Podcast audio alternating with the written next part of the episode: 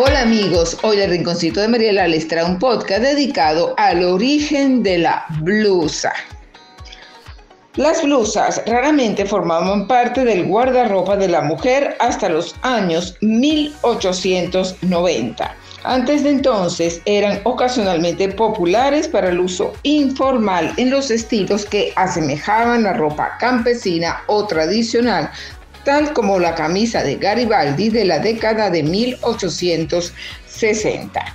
Durante la época victoriana más tardía, las blusas llegaron a ser comunes para un uso informal y práctico. Una blusa eh, simple con una falda llana era el vestido estándar para la, para la mano de obra no doméstica femenina nuevamente ampliada en los años 1890, especialmente para los empleados de trabajos de oficina.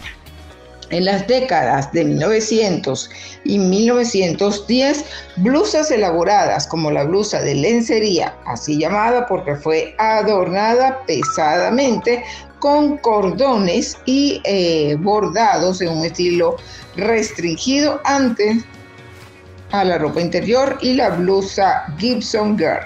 Complizados llegaron a ser inmensamente populares para vestir de día e incluso para cierto uso informal por la noche. Desde entonces, las blusas no han dejado de ser un valor fijo en el guardarropa. Confección de la blusa. Las blusas se hacen de tela de algodón o de seda y pueden o no incluir cuello o mangas. También pueden contener detalles tales como colmenas o decoraciones bordadas. Las blusas tienen botones invertidos a los de las camisas de los hombres, es decir, los botones están normalmente en el lado izquierdo y los ojales en el derecho.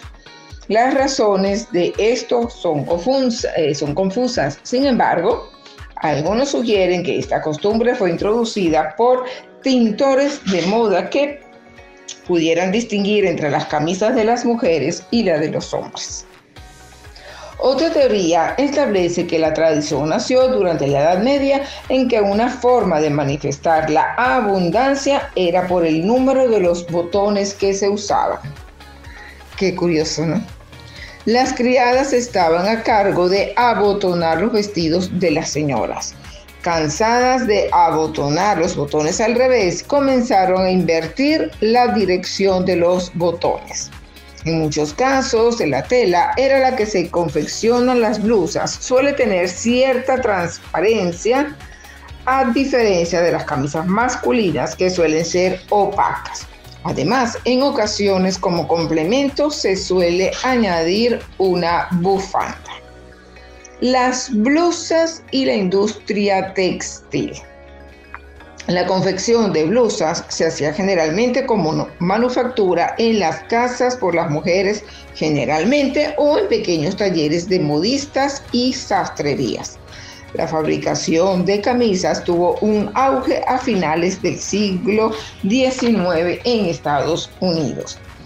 Aprovechando la emigración de Europa, se trasladó el trabajo de costurera en el hogar a talleres y fábricas que van a componer el entramado de la industria textil y de confección. La camisa o blusa tuvo un crecimiento espectacular al sustituir a otras prendas más tradicionales.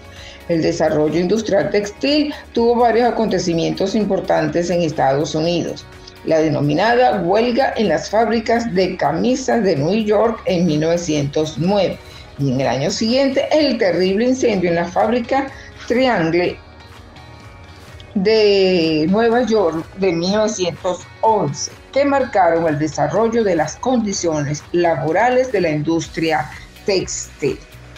Asimismo, en el 2013 se produjo el colapso del edificio en Sabar, donde estaban instaladas numerosas fábricas de ropa que suministraban productos a numerosas empresas comerciales de todo el mundo.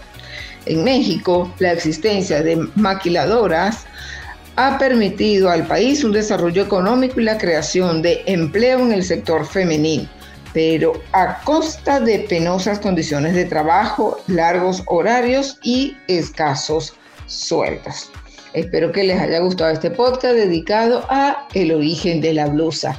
Gracias y nos escuchamos en nuestro próximo podcast.